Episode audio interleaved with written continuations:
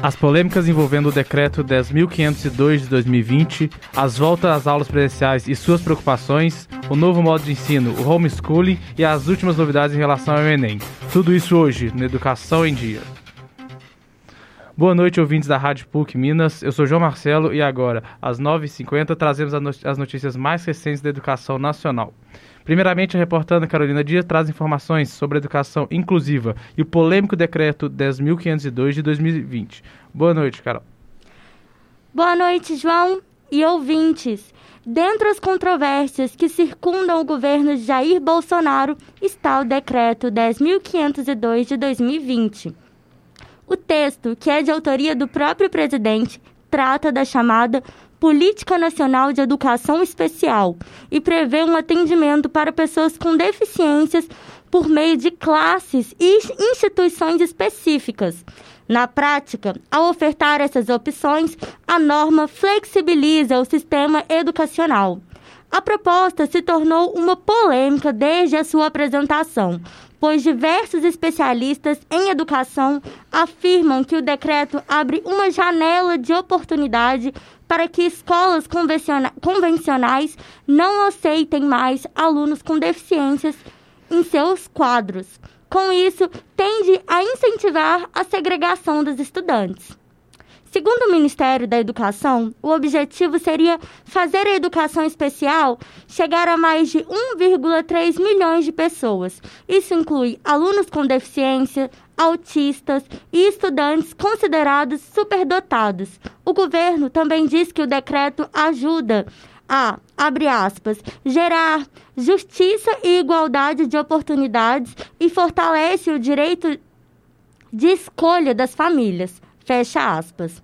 Mas a medida publicada no final de setembro de 2020 continua colecionando críticos. Entre eles estão parlamentares, educandos, pais e especialistas.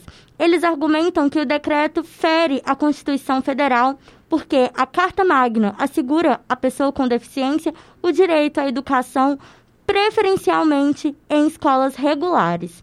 A ideia da norma é a de incentivar a perspectiva da plena integração desses estudantes.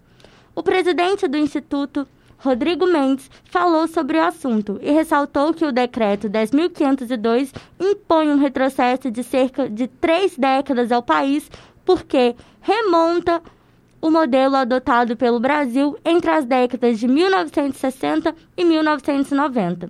Nesse período, os estudantes eram segregados e os alunos com deficiência sofriam maior preconceito ao serem culpabilizados pelas dificuldades do processo de ensino e aprendizagem voltado ao segmento. Todo o discurso né, de que a escola especial é mais preparada, oferece um atendimento mais adequado, é, representa um ambiente acho, mais protegido, acaba sendo muito sedutor. Né? Para algumas pessoas, faz até com que a, a escolha pela, pela escola inclusiva seja até contra-intuitivo. Então, é, primeiro vamos esclarecer o, o, quais são esses dois tipos de escola né, que estão em jogo. A escola especial, né, essa escola segregada, ela nasceu da ideia de que a pessoa com deficiência ela tem uma incapacidade, ela tem a impossibilidade de se desenvolver plenamente e para ir por isso ela precisa ter um atendimento apartado. E, nesse sentido, né, a escola especial é uma instituição que só atende né, estudantes com deficiência. E raramente ela oferece o mesmo currículo é, oferecido pelas, pelas demais escolas. E o que a gente vê depois de décadas de experiência é que essa experiência ela foi fracassada, porque os resultados em termos de construção de autonomia são muito negativos. Em geral, as pessoas que passaram por escolas especiais são totalmente dependentes das suas famílias ou de instituições uh. Então, é como, é como se quando a gente matricula a criança na escola especial, a gente já define o destino antes dela uh, começar a jornada da vida. A escola inclusiva, em contrapartida, né, ela nasce da ideia de, de que as, as crianças elas têm direito uh, à educação e também ao convívio com a diversidade humana, né, por entender que, que a diversidade ela tem um valor Então, pela fala do presidente do Instituto, Rodrigo Mendes, dá para a gente perceber que a forma de superar esse modelo é, esse, a última forma relacionada à Política Nacional de Educação Especial, publicada em 2008, tinha como foco a inserção de pessoas com deficiências em turmas regulares. Apesar de não ter acabado com todas as escolas especiais, ela impulsionou a procura por matrículas de alunos com deficiência em instituições convencionais.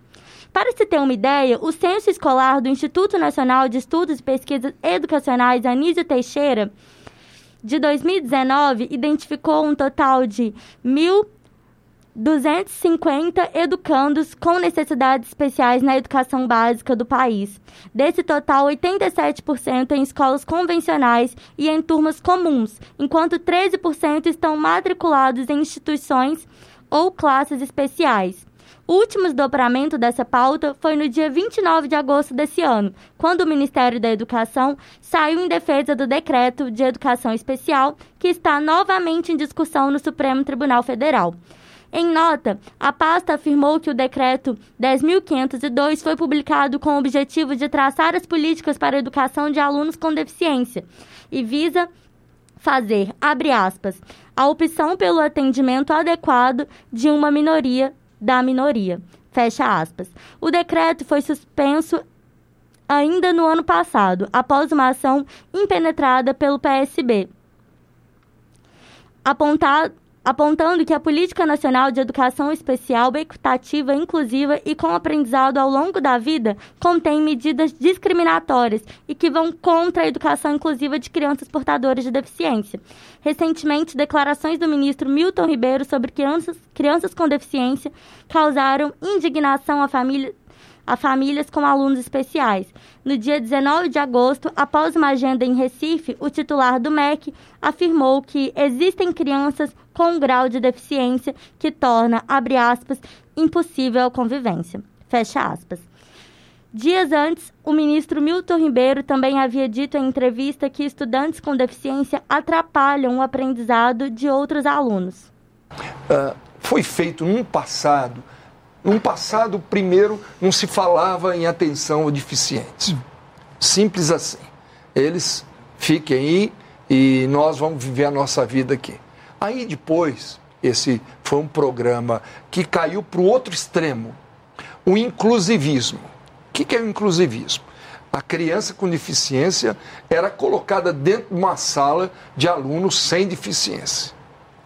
Ela não aprendia, ela atrapalhava, entre aspas, essa palavra falo com muito cuidado, ela atrapalhava o aprendizado dos outros, porque a professora não tinha equipe, não tinha conhecimento para poder dar a ela atenção especial.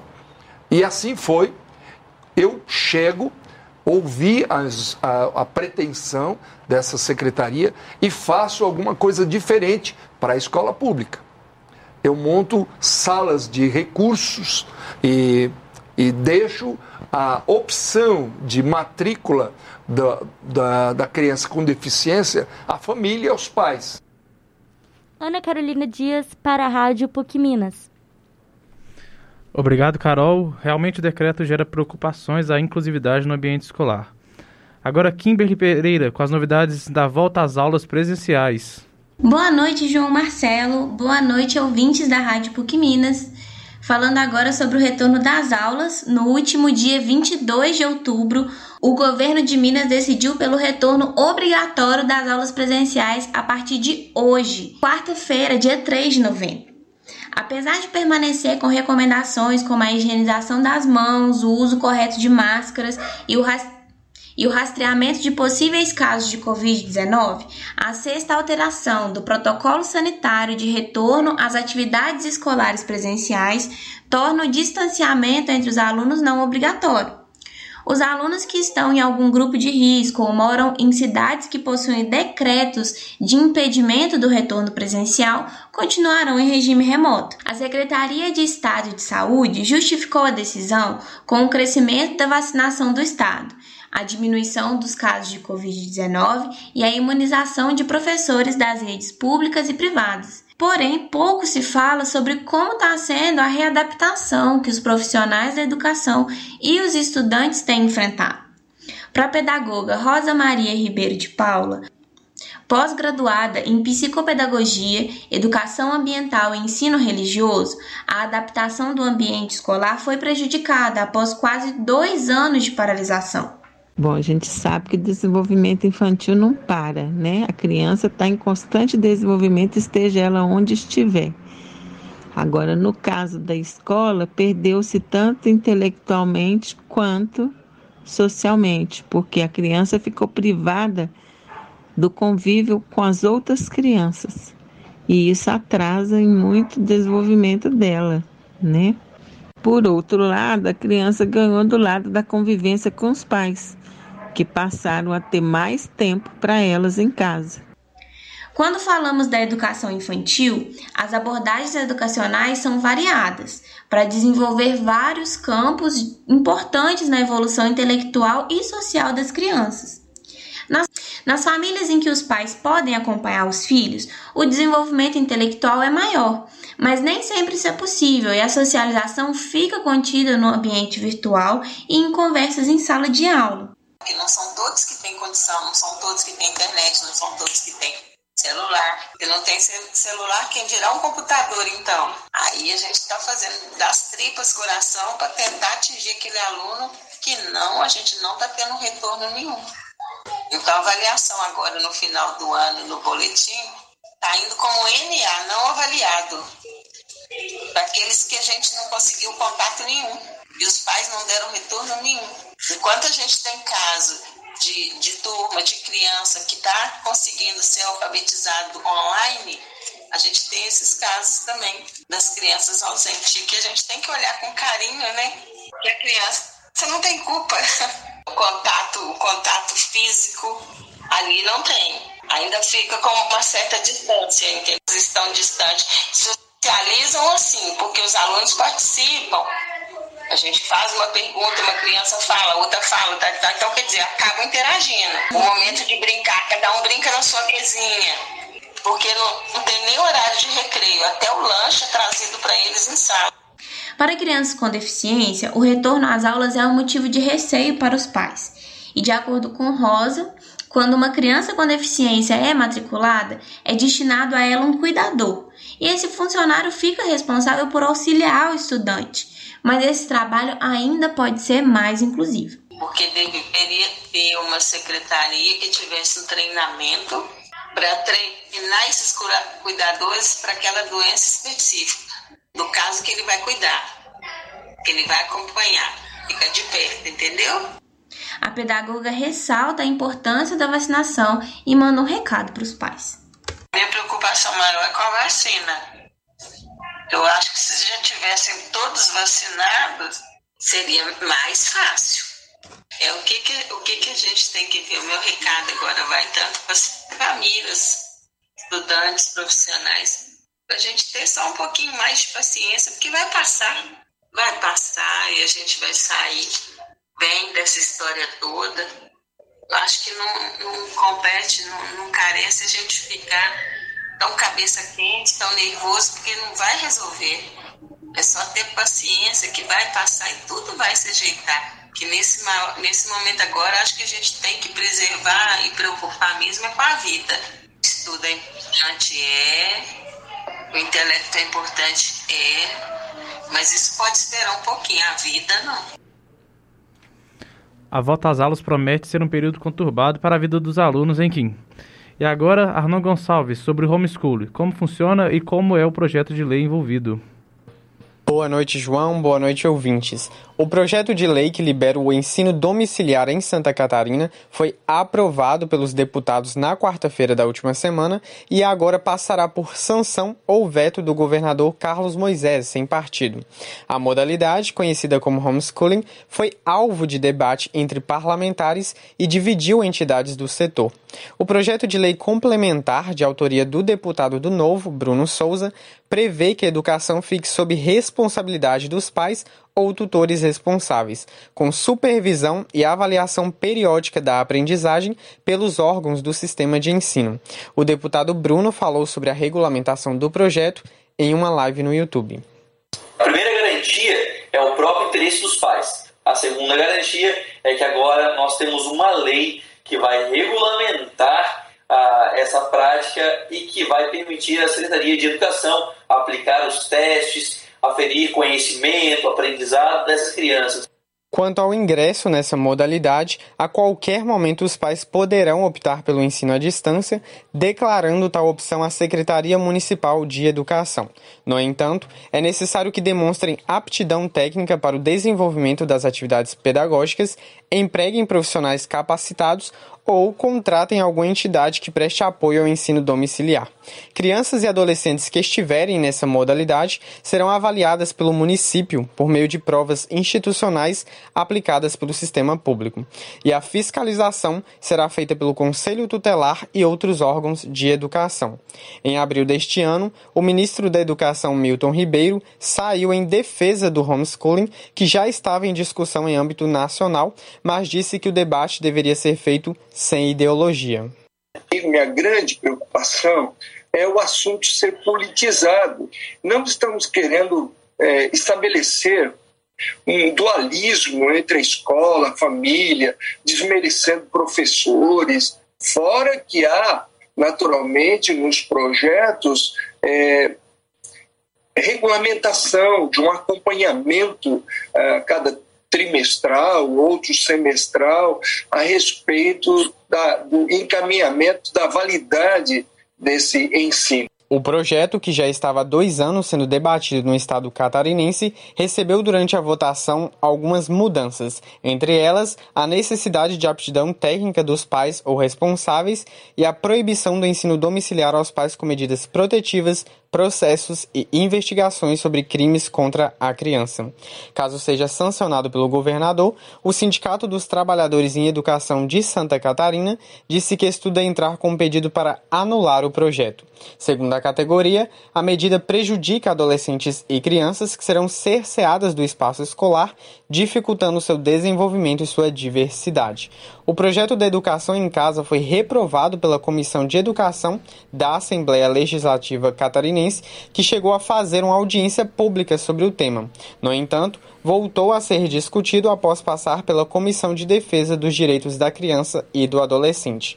O governador Carlos Moisés, sem partido, tem 15 dias para escolher se sanciona ou veta a emenda. Caso não seja aprovada, a manifestação do chefe do executivo será avaliada no plenário dos deputados. Eu sou Arnon Gonçalves para o Educação em Dia. É com você, João. Obrigado pelas informações, Arnon. Vamos aguardar mais informações no futuro. Com as notícias da próxima edição do Enem, o repórter Pedro dos Santos. Muito boa noite, João. Boa noite a você, ouvinte. Nos próximos dias 21 e 28 de novembro, ocorrerá a edição de 2021 do Exame Nacional do Ensino Médio. Esta será a segunda edição do exame em menos de um ano. Lembrando que a edição de 2020 aconteceu em janeiro deste ano, devido à pandemia do novo coronavírus. Na manhã de hoje, o INEP divulgou os cartões de confirmação com os locais de aplicação para os candidatos. Contudo, uma falha no sistema atrapalhou os alunos a acessarem os locais na página do participante, causando horas de espera no site. Até o fechamento desta edição, o Instituto não se posicionou sobre o caso. Problemas recorrentes como este, além de toda a tensão existente nos dias que precedem a aplicação, são motivos de desespero para muitos estudantes. Estou com a professora Bruna Rodrigues, que atualmente trabalha no Colégio Santa Amélia e tem experiência com cursinhos para Enem.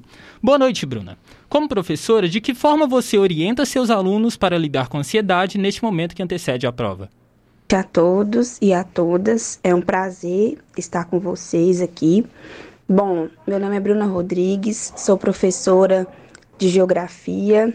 É, bom, como professora, eu orientaria os meus estudantes a procurarem a se distrair com alguma leitura que não está relacionado ao Enem, com é, livros, séries, né?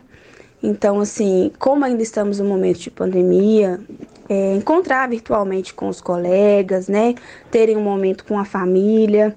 Eu acho isso muito importante para lidar com o processo de ansiedade, né? E a ansiedade está relacionada com o que está por vir. Como nós não conseguimos prever esse futuro, é melhor a gente caminhando, né, relembrar tudo que todo esse processo de de construção do conhecimento que vocês já estão aí levando desde o início do ano. Então, isso para fortificar o pensamento de vocês, tá bom? Essa é a minha dica. É sempre bom lembrar e salientar que o conhecimento fora do Enem, fora do, dos livros de escola, também são importantes como um repertório sociocultural para a redação. E por falar em redação, esse é um dos maiores fantasmas para os alunos. Até que ponto essa preocupação pode atrapalhar o desempenho deles na prova? Na questão do Enem, é, nós sabemos que a redação tem um peso significativo, mas os estudantes não devem né, perder é, a concentração é, só focando na redação. Vocês já estão se preparando há um tempo, vocês já conhecem o processo de construção de uma redação, sabem o, o processo de desenvolvimento, né, sabem fazer uma boa introdução, vocês já sabem né, colocar propostas de intervenções interessantes. Então, é, você pode fazer um processo de releitura né, das redações e ver o quanto você já cresceu e evoluiu a partir daquelas primeiras, né, que você começou a escrever, porque realmente o processo de escrita é um processo de construção, né? E você tem que também se atentar às competências, mas que isso não seja de forma exagerada, porque senão pode trazer o famoso branco na hora de construir as redações. Por fim, qual dica você deixa para aquele aluno que está ali prestes a fazer a prova e tem passado por todo esse caos e esse processo de preocupação com aquilo que vai vir? Olha, querido estudante, você está num processo de mudança, mas você não deve ficar preocupado com isso, porque a prova é algo que muitas pessoas a gente fala, na sala de aula a gente fala, que a nota não está relacionada a você, você enquanto indivíduo, você enquanto estudante. Você não é melhor nem pior do que o outro estudante, né? Se você tirou uma nota é, no, tirou 900 na redação, se você tirou 500, vocês estão em um processo de construção e todos os dias você vai melhorar. Então, a dica que eu dou para os meus estudantes, né, meus queridos estudantes, é tenham calma. Veja todo ano, veja todos esses meses com muita tranquilidade. Olha para os simulados que você já fez, conta quantas questões você melhorou e se fortifique nisso, porque a nota que você tirar na, na, na, no vestibular não tem a ver com o seu conhecimento, o que você já adquiriu durante esse período. Muito obrigado, Bruna. É sempre necessário entender que, independente do resultado, o que resta é o fruto da dedicação ao longo destes últimos meses, principalmente lembrando os últimos anos que foram caóticos. Para o Educação em Dia, repórter Pedro dos Santos. E aí, estudante, sanou todas as dúvidas? Com isso, finalizamos essa edição da Educação em Dia. Obrigado a todos pela atenção e uma boa noite.